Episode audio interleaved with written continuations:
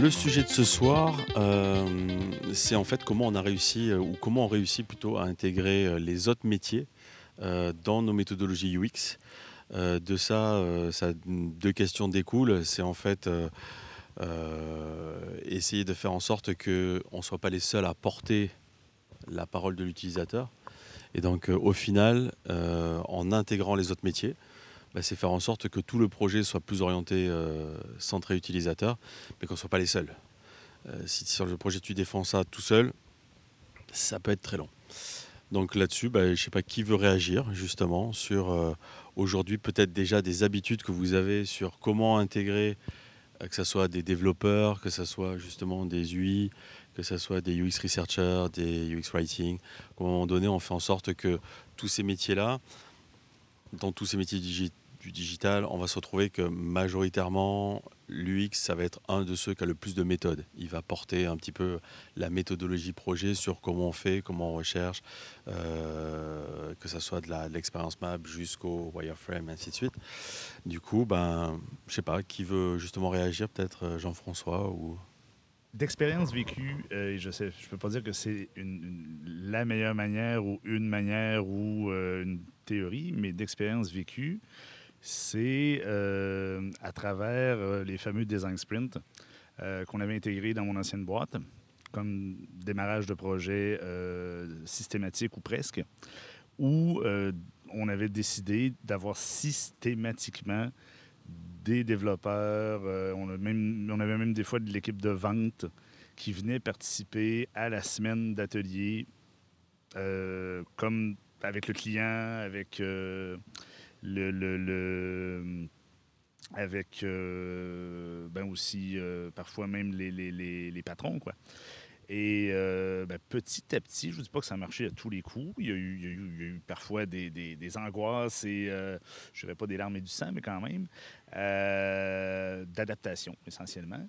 Mais d'amener des gens qui ont des métiers où c'est pas enseigné, où le, user-centric design n'est pas euh, même à la limite compris, bien compris, euh, devant des, des futurs utilisateurs, de les voir se dépatouiller avec un prototype et de les voir faire Ah! Le fameux euh, l'épiphanie, là. Euh, ben, on, les a, on, a réussi quand même à en, onboarder euh, plusieurs euh, dans, cette agence-là à travers ces ateliers-là. Et ces, ces- ces- ces espèces de, d'activités qui étaient très nouvelles pour, pour, pour, pour ces gens-là. Mais donc, c'était, c'était pas une participation forcément volontaire. C'est comme tu vas être le lead dev sur le projet, il faut que tu sois au design sprint. Euh, donc, euh, il y a eu quand même quelques beaux succès. Je ne sais pas si ça pourrait être systématisé, euh, mais je pense que ça, de, de- de- de- les mettre dans le bain, parce que veux, veux pas, c'est quand même des humains. Là. Est-ce qu'on est en droit de douter que nos amis programmeurs sont des humains? Mais je trouve ça un peu particulier qu'on fasse toujours une opposition avec les programmeurs parce que j'ai j'ai beaucoup d'amis qui sont devs. Euh, certains même ont- sont, sont, sont- sont programmeurs maintenant, mais ont un background de design. Euh, moi, j'ai eu plus de, comment dire, de résistance avec euh, parfois les, équipes de vente ou euh, les, analystes plus data, marketing, ce genre de trucs-là que les programmeurs, parce qu'un un programmeur, ça aime les choses qui fonctionnent. Donc, si on lui approche, si on lui propose une méthode pour que les choses fonctionnent mieux, en général, c'est assez positif. Bon, ça les challenge parfois dans, leur, euh, dans, dans dans leurs habitudes. Euh, par contre, euh, certains métiers où euh, l'ego est peut-être plus, plus, plus, naturel, plus présent, des métiers peut-être, euh, même, je dirais, plus, plus masculins, euh, euh, avaient plus de résistance à, aller se, se, se- mettre euh, à risque devant euh, des futurs utilisateurs. Du coup, ma question, c'était euh, la suivante, c'était euh, est-ce que toi, c'est quoi les principaux bénéfices que tu as eu justement à impliquer dans tes projets les autres métiers directement, et tu sais, pas simplement euh, arriver comme une étape du processus, mais à faire en sorte qu'ils travaillent avec toi en co-conception réellement, c'était quoi les bénéfices?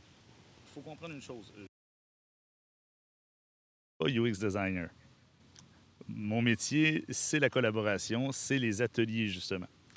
Donc, les, euh, les gens qui m'embauchent et qui m'embauchaient euh, avaient besoin de ça. Donc, moi, je sers d'interface entre euh, ces deux univers-là.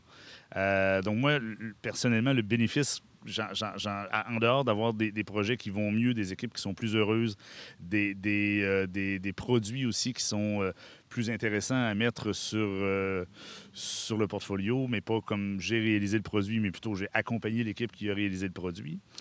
Euh, moi, directement, moins. Par contre, les équipes de, de, de, de- UX design qui, participaient pardon, à ces activités-là, euh, je dirais une chose, la notion de enfin on travaille en équipe.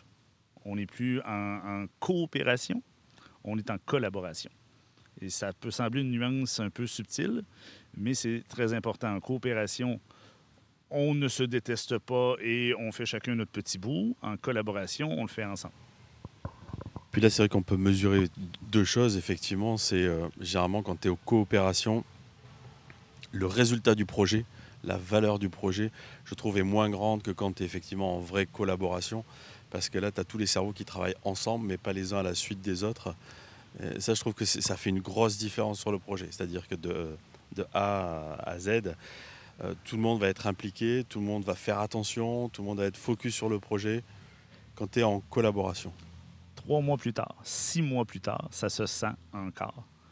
L'aspect euh, relationnel entre euh, les participants euh, perdure dans le temps.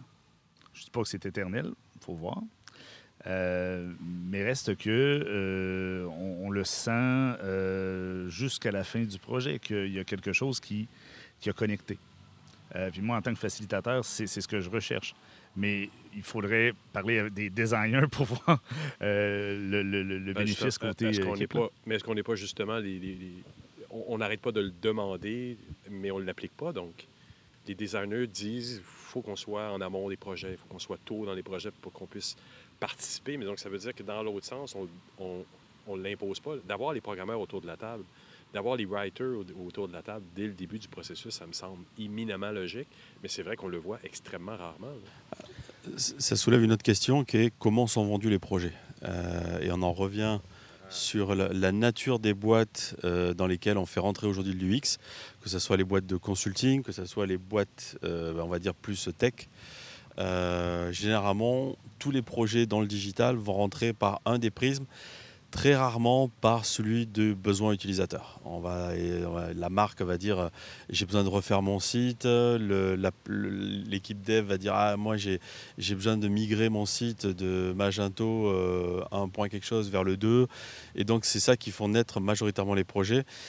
Mais on commence à le voir apparaître dans les startups, mais que des projets naissent réellement d'un besoin utilisateur, c'est-à-dire qu'il y a des gens qui se sont posés la question de qui fait quoi, comment, comment ils le font, comment on pourrait les aider, c'est quoi leurs attentes. Et derrière, on met en place une équipe avec euh, des devs, avec euh, des créas, avec des, UX researchers, des, facilitateurs. Je le trouve, enfin, on, on le voit pas assez, quoi. On le voit pas assez. Et pourquoi aussi? C'est parce qu'aujourd'hui, quand euh, les gars ils vont acheter un, généralement, tu as le directeur technique qui va arriver, il va dire ok, il faut changer la plateforme technique de notre site. Bah là, tout le monde dit ok, ça nécessite des moyens parce que ça coûte très cher et ainsi de suite. Oui, mais avant, si tu n'as pas pensé à ce que tu allais faire, si tu l'as pas euh, conçu, tu, tu vas perdre beaucoup d'argent. Mais ça, les, les gens n'ont pas cette culture encore, cette maturité qui fait que aujourd'hui on attaque des projets. On a encore, on avait encore la discussion euh, il y a cinq minutes où on attaque le projet sans vraiment euh, se poser la question du résultat. On se dit ok, il faut juste, il y a un besoin technique, il y a un besoin marketing, euh, de vendre plus, euh, de faire une plateforme plus performante, mais à aucun moment ou très rarement on dit tiens, by the way, il faudrait connaître nos utilisateurs. D'où, mon point tout à l'heure de dire j'ai insisté pour avoir des gens de l'équipe de vente dans mes ateliers, dans mes design sprints. Et, et- ça fait toute la différence euh, quand, une fois dans les ateliers, et là, la machine est partie, on ne peut plus revenir derrière, les gens qui ont fait la vente avec un certain concept se rendent compte que c'est pas ça qui doit être réalisé. Et par la suite, évidemment, c'est le premier puis le deuxième qui font les plus mal. Mais après, là, ils se rendent compte qu'il faut travailler autrement. et on va vendre le fait qu'on va co-concevoir, plutôt le fait de j'ai eu cette idée-là parce que je, je- me suis intéressé une demi-heure à ta business, c'est une grande idée, puis achète ça. C'est, c'est... Mais ça, prend un temps, c'est sûr. Mais je suis assez d'accord avec toi dans le sens où, euh, en fait, euh, je, bah, je, je le subis, cette partie-là, dans le sens où, en fait, euh, je me rends compte que la vente est très forte pour avoir des connaissances dans le dev, mais très peu dans la connaissance de, du UX, du design. Ce qui fait que quand ils vont vers un client, euh, ils posent la question qui est vraiment euh, bah, finalement drôle, c'est euh, est-ce que vous avez besoin de design? Ah bah, Le client, c'est clair qu'il répond non. Pourquoi? Parce que comme on a dit, quand il arrive, il a un besoin de migration, il a un besoin de re- refaire son, site, mais en aucun cas, il a un, besoin de... il n'arrive pas en disant j'ai un besoin utilisateur. Donc du coup, avec cette question qui, finalement est assez, vide, puisque la réponse du client, les, trois quarts du temps, va être non, je n'en ai pas besoin, puisque dans la, conscience du client, le design, c'est, on l'a dit, c'est le visuel, c'est le beau, mais c'est pas forcément l'utile.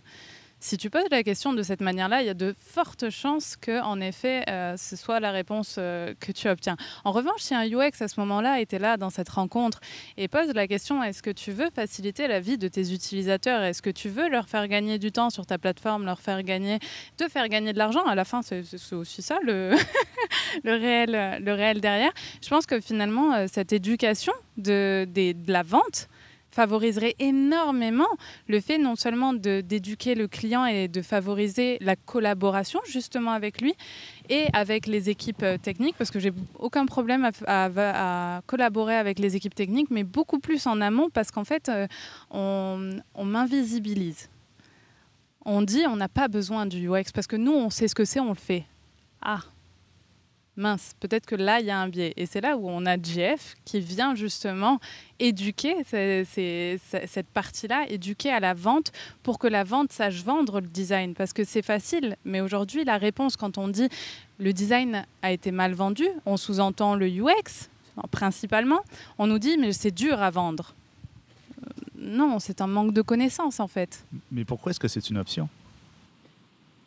Moi, si je veux des solutions qui fonctionnent et qui vont avoir une- un, ROI, je sais qu'il faut passer par là parce que je suis un professionnel. Quand on va chez le médecin, c'est pas nous qui choisissons le, le- le- traitement. Tu peux même enchaîner avec, euh, ça fait des, euh, des siècles qu'on fait appel à des architectes pour construire des maisons. Euh, ça viendrait à personne l'idée de construire une maison. Alors il y en a quelques-uns qui le font, hein, on s'entend. hein. Euh, mais majoritairement, si tu regardes ce que tu as autour de nous, tu vas t'apercevoir que la majorité des maisons ont été designées par des architectes. Et puis euh, qu'ils soient bons ou mauvais, mais en tout cas au moins ils ont donné des directives pour que ça s'écroule pas. Puis la, la preuve en est, c'est qu'il y a peu de chances que ça s'écroule autour de nous.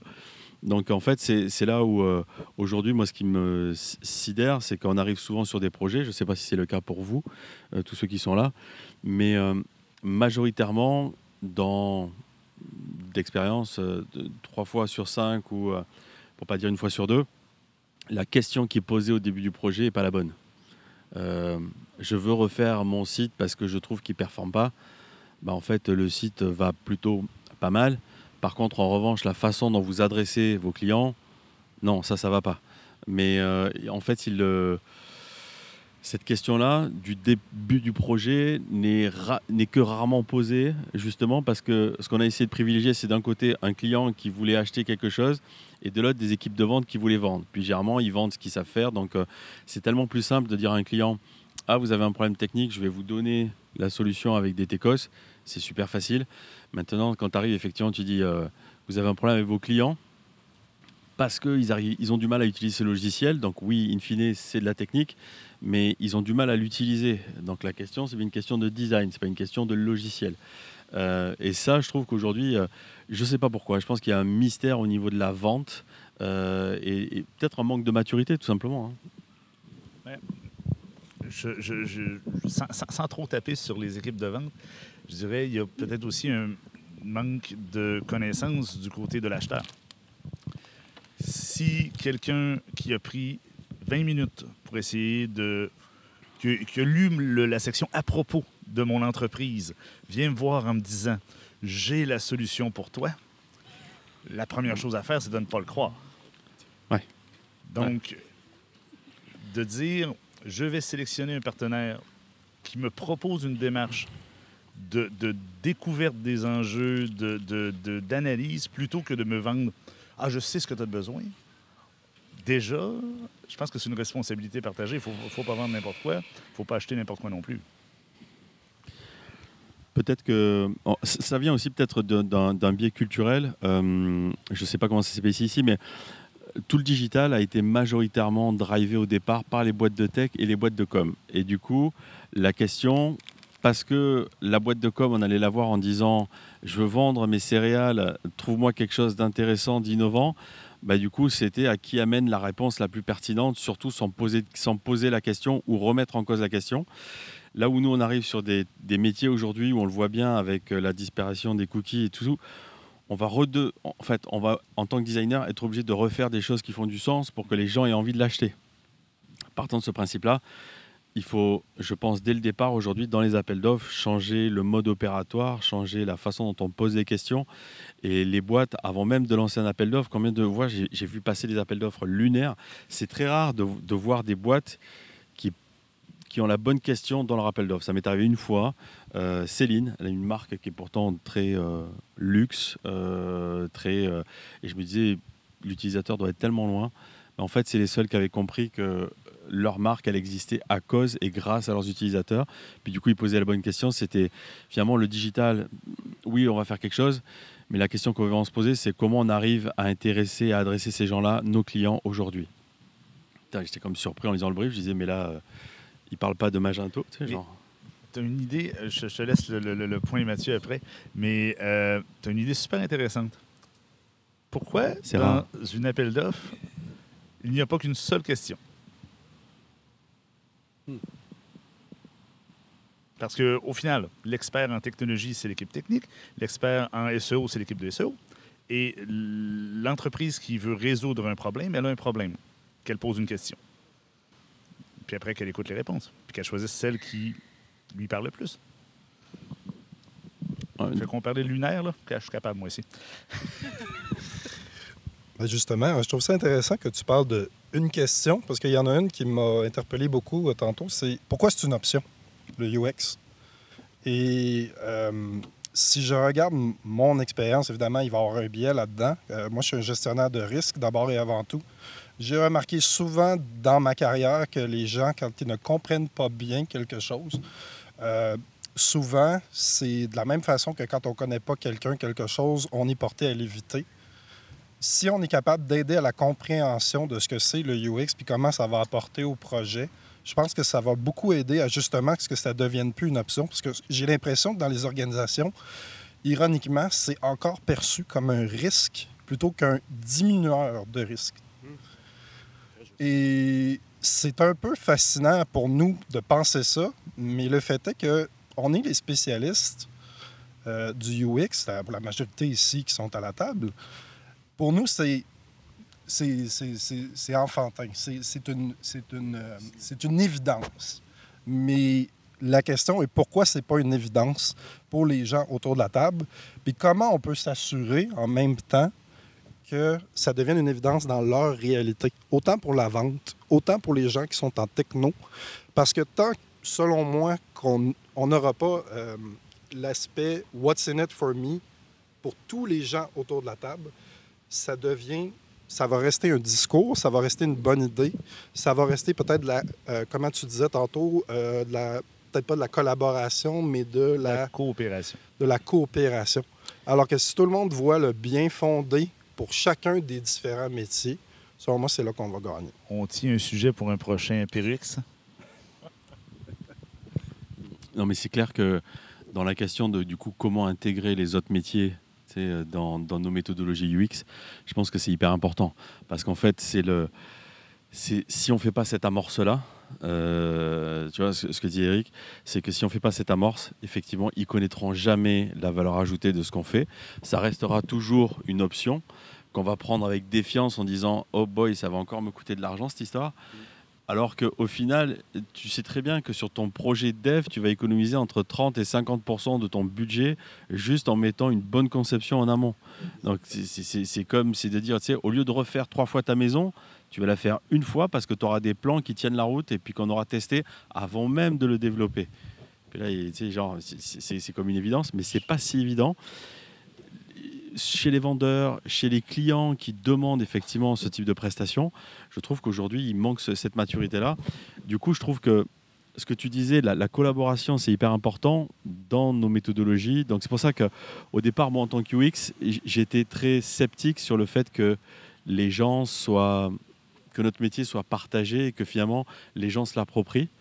Et je voyais arriver un peu, effectivement, les exercices de facilitation un peu bizarrement en disant ok du coup tout le monde fait le UX maintenant. Mais en fait mais oui c'est ça qu'il faut arriver à faire. Moi j'ai trouvé des clients d'une parce que le client en co-designant la solution avec toi il va déjà se l'approprier. Donc déjà tu vas gagner un temps fou.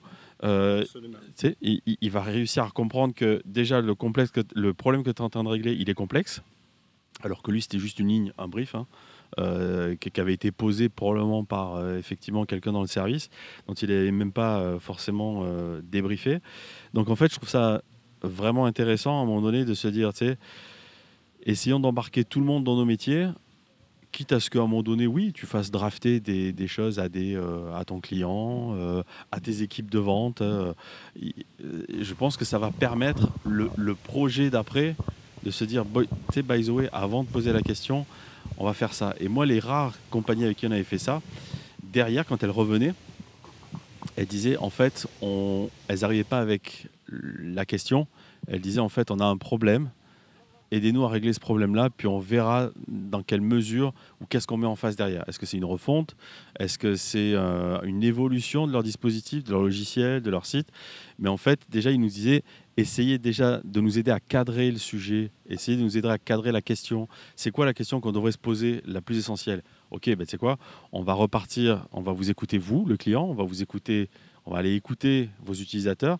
Puis de ces deux-là, vous allez voir qu'en fait, nous, notre métier, en fait, c'est juste faire le lien entre des utilisateurs et des marques ou des logiciels ou des.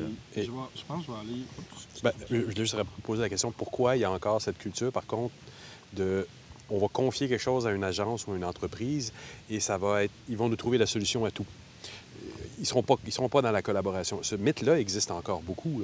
Je viens, je prends ton besoin, ça dure une heure, on passe deux mois à faire le truc de notre côté et on va livrer. Et ça semble quand même, ça aussi, rassurer beaucoup. Il y a ce mythe-là aussi qui existe encore. Bien, il y a beaucoup de transferts de risques là-dedans. Parce que si toi, tu ne sais pas quoi faire, ton premier réflexe, c'est de le donner à quelqu'un d'autre. Ça ne veut pas nécessairement dire que tu vas le donner à la bonne personne, mais ça veut dire que tu viens de transférer ton risque à toi.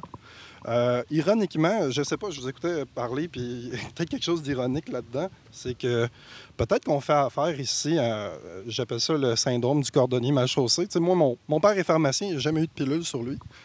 Euh, nous autres, on est dans le milieu, dans le business de l'empathie, selon moi, en UX. On est empathique avec les clients, les utilisateurs, mais les gens autour de la table qui connaissent très bien une partie de l'utilisateur, comme la vente, les développeurs, etc., peut-être que c'est à nous autres aussi de développer notre empathie envers leur réalité pour les amener dans la nôtre.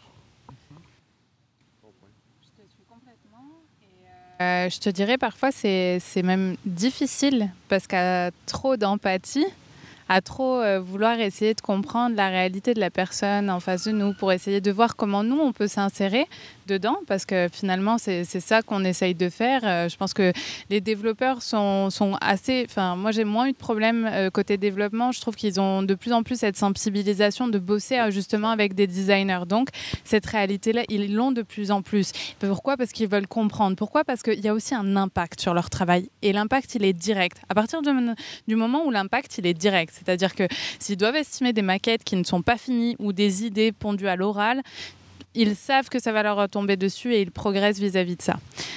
Côté vente, une fois qu'ils ont vendu, ce n'est plus de leur domaine. Donc en fait, il n'y a pas de conséquences directes sur eux.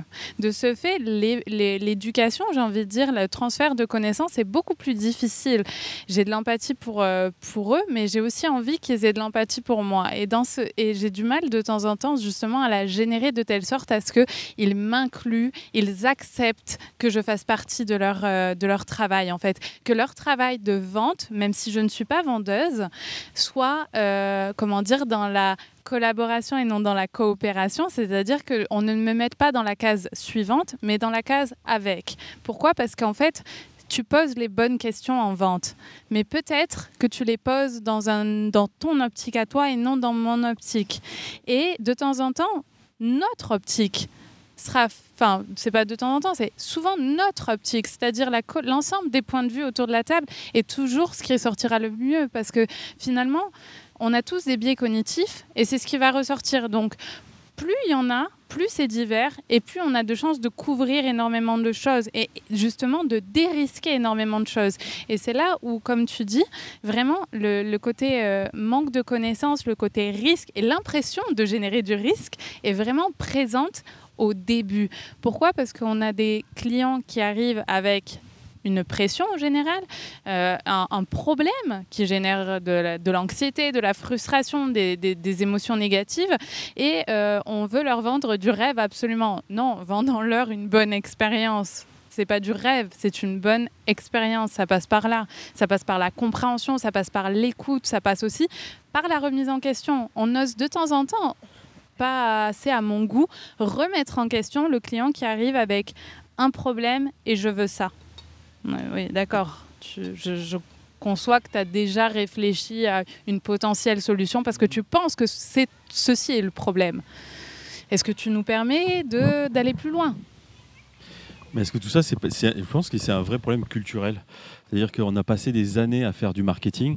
Euh, désolé, effectivement, ma femme est directrice marketing et, j'ai toujours, toujours souri devant son métier en disant tiens, tu essaies de vendre des trucs. Quand j'explique à mes enfants ce que fait, euh, ce que, ce que font, ce que fait leur mère, je dis en fait, elle essaie de vendre des produits à des gens qui n'en veulent pas.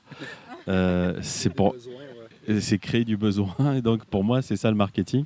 Et je lui dis, bah, papa, bah, c'est l'inverse. Euh, c'est-à-dire, moi, j'essaie de, d'effectivement de faire en sorte de comprendre les besoins pour essayer de fabriquer des outils ou des objets qu'on va leur aller leur transmettre ou leur vendre. Ça doit faire des beaux soupers de famille.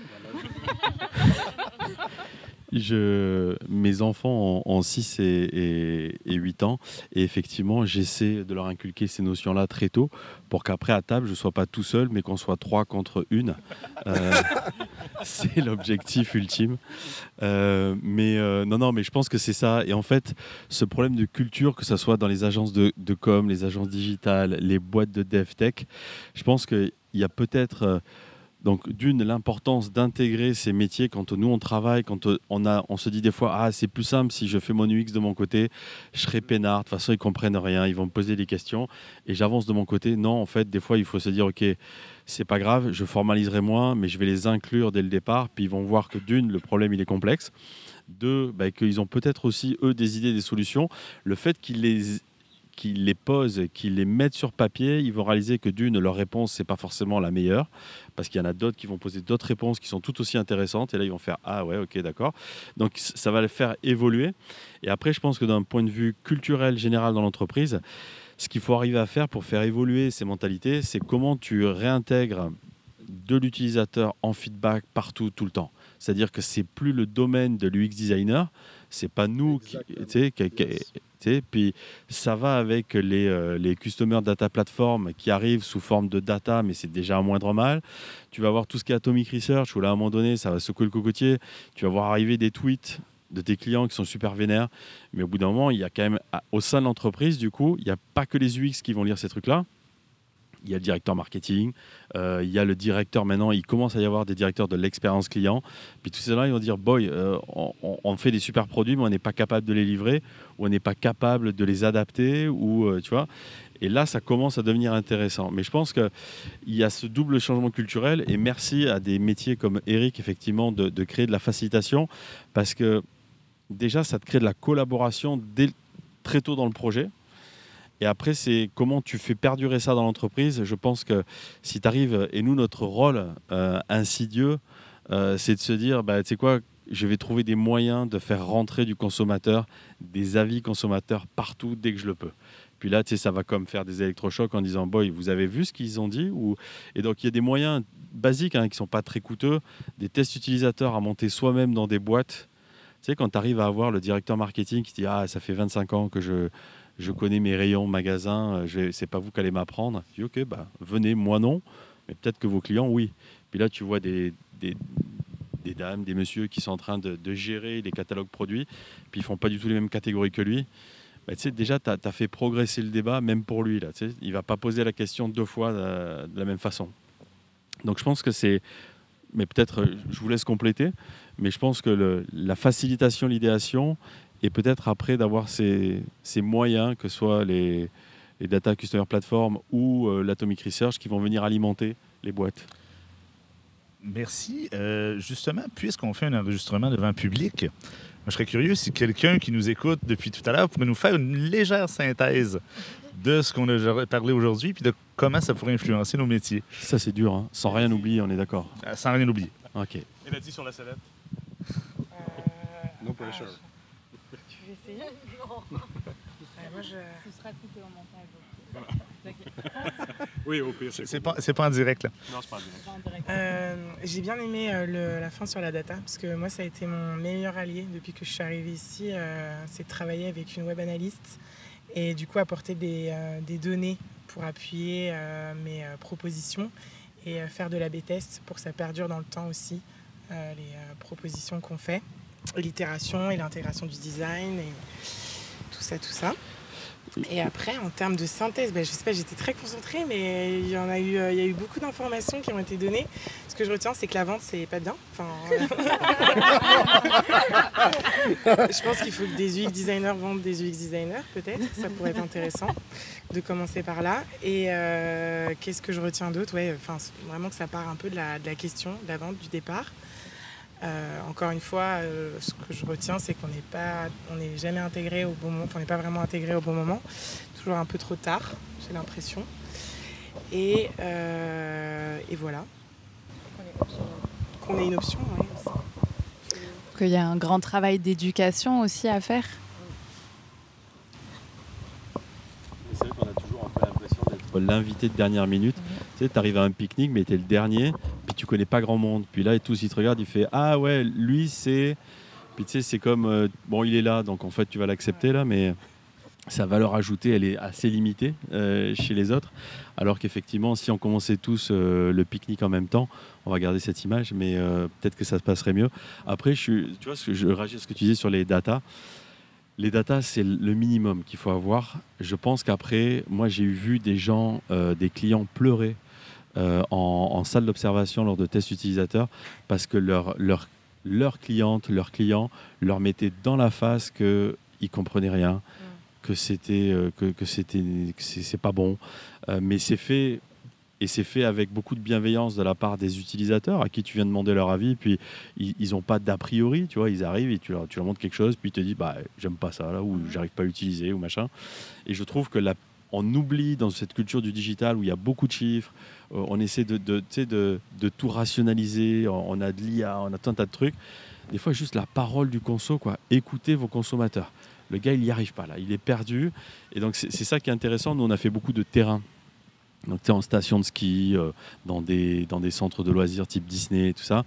Et en fait, tu réalises que des fois, ou en aéroport, euh, aéroport à Charles de Gaulle, qui est un immense aéroport, Air France avait trouvé le moyen de mettre des affiches euh, à 3, euh, à 4 parfois, euh, où ils indiquaient les directions pour aller à Boston, Mexico, machin. Mais sur un hall, sur un terminus qui fait 300 mètres de long, le, le moyen par rapport au problème était, était, ubuesque.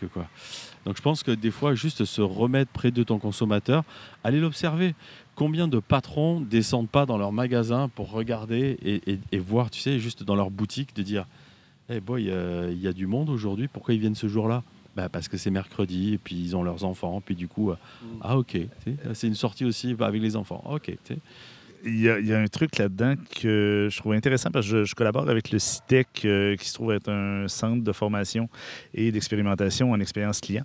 Euh, et le, le principe, beaucoup, beaucoup de piliers, en fait, du, du CXPA, donc la, la, la certification en expérience client, euh, est basé sur de la donnée euh, quantitative. Moi, ça m'in- pas que ça m'inquiète, là, je vais me faire lancer les roches comme d'habitude, mais euh, on est dans des trucs qui sont beaucoup plus subtils que beaucoup plus fines, beaucoup plus granulaires que des 88% de satisfaction et des choses comme ça. Et quand on regarde un, dashboard, je voyais un, petit reportage sur justement le- les, biais cognitifs derrière les dashboards, euh, où on veut être sur le dashboard que le CEO va voir, puis le CEO, lui, veut juste des chiffres, il veut juste des chiffres, il veut juste des chiffres. Mais peut-être que 80% des gens qui sont interviewés ou qui sont sondés vont ramener, vont être dans le- le big pack, euh, mais peut-être que le commentaire d'une seule personne va changer tout le concept, puis c'est celui-là qui est important, il apparaît pas sur un dashboard, lui. Donc, moi, le, le fait d'aller, la data, comme très important, mais quali. C'est. Puis c'est vrai, là, d'un point de vue business, là, qualitatif. Ah, c'est, du mou. Ben, en fait, euh, c'est peut-être du mot dans la perception de bien des gens, mais la réalité est que quand vient le temps de faire une décision d'affaires, exemple, on va revenir à l'exemple de la maison avec les architectes. Quand tu achètes une maison, connais-tu beaucoup de gens qui prennent la décision mentale avec des données chiffrées? Ou c'est quand ils visitent la maison, quand ils filent la maison, quand ils se sentent chez eux, quand ils voient, ils commencent à imaginer leur vie? Essaie de traduire ça en statistiques. Et pourtant, c'est pour ça que les gens visitent des maisons. Ils ne vont pas seulement sur des sites web pour aller voir c'est quoi la grosseur du terrain, c'est quoi la grosseur des pièces, c'est quoi cette donnée quantitative-là. Je pense que cette éducation-là, qui met à pas pour ma gang, parce que je viens du milieu MBA et le quantitatif est super important. Moi, je viens du milieu de la finance où j'ai des gens dans mon entourage qui ne croyaient pas à des entreprises comme Amazon ou Tesla parce que les chiffres faisaient pas de sens. Puis moi, j'avais des discussions très, euh, excusez l'expression, euh, euh, musclées avec ces gens-là en disant Mais vous vous rendez pas compte, ils sont en train de changer le comportement utilisateur d'une façon où il n'y aura pas de retour en arrière. Mais ça, essaye de mettre ça sur un spreadsheet. Bah, en fait, euh, ça, pour moi, ça, ça tra- traduit en fait le fait qu'on oublie qu'on est des humains derrière. Exactement. C'est exactement ça. C'est- C'est en fait euh, tout ça parce qu'on est de- derrière une interface qu'on, de toute façon, on ne traite que par une interface ou en tout cas pas directement avec l'humain. Parce que la vendeuse qui traite avec l'humain, elle va sentir la mauvaise expérience instantanée. Si elle dit quelque chose de travers ou qu'elle vend le mauvais produit ou qu'elle vend une mauvaise expérience, le retour d'expérience est direct. Ça se voit, ça se ressent, ça se file. Comme tu dis, c'est visiter une maison si tu n'as pas le feeling, euh, rentrer dans un magasin avec une vendeuse odieuse, le feeling, il n'y est pas, tu ressors. Une expérience digitale, c'est la même chose.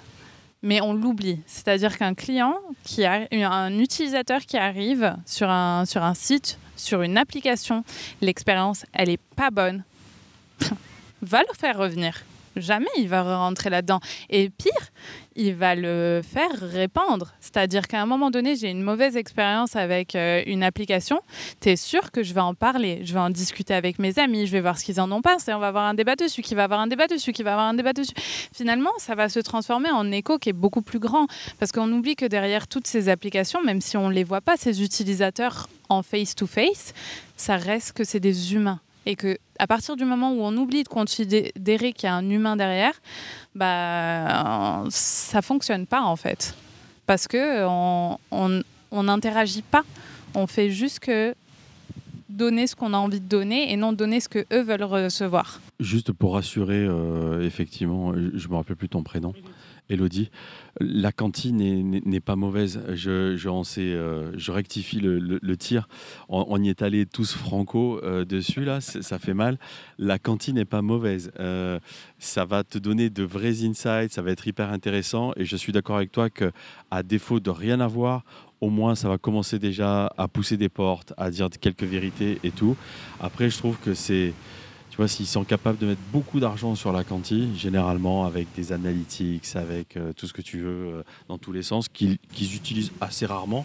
Heureusement, toi, tu poses la question. Donc, ça, c'est, tu vois, il y, a des gens dans la boîte qui disent Ok, by the way, il faudrait peut-être regarder les, les Mais après, je pense que, tu vois, c'est.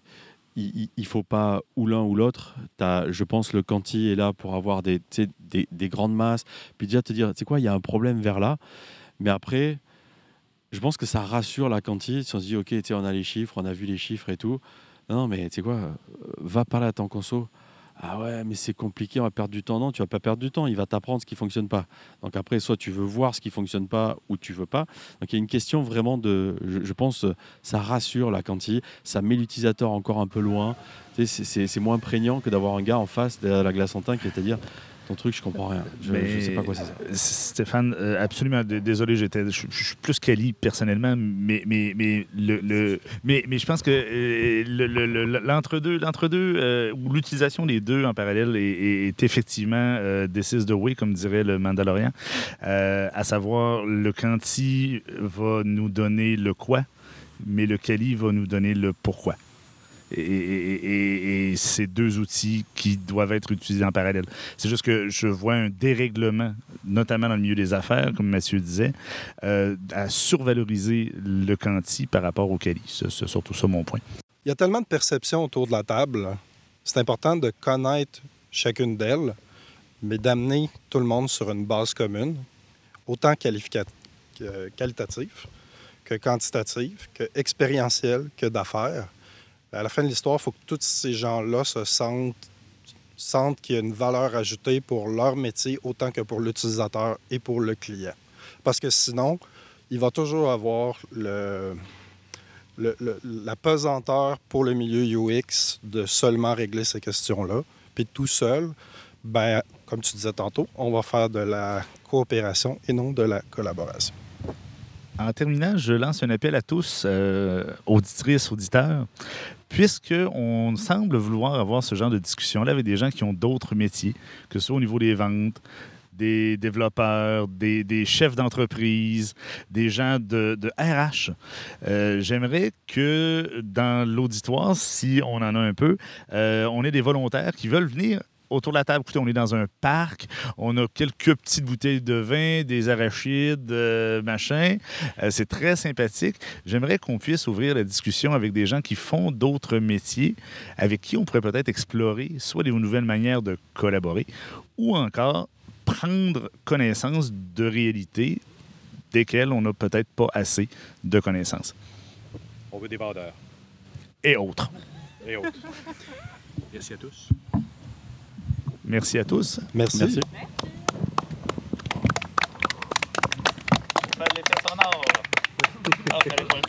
Merci.